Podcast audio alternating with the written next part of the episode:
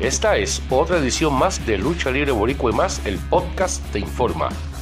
Como saben, el huracán Fiona pasó por el área sur de Puerto Rico, sur y suroeste, e hizo estragos y pues hubo la cancelación de muchos, pero muchos eventos, en ellos la lucha libre. Ya la empresa NAO se apresta a volver a su programa todos los sábados. El programa de Sábados de Furia comienza nuevamente a través de su canal de YouTube la empresa National Organization Wrestling se apresta a reorganizarse y volver a presentar lucha libre en vivo. Pendientes para más detalles.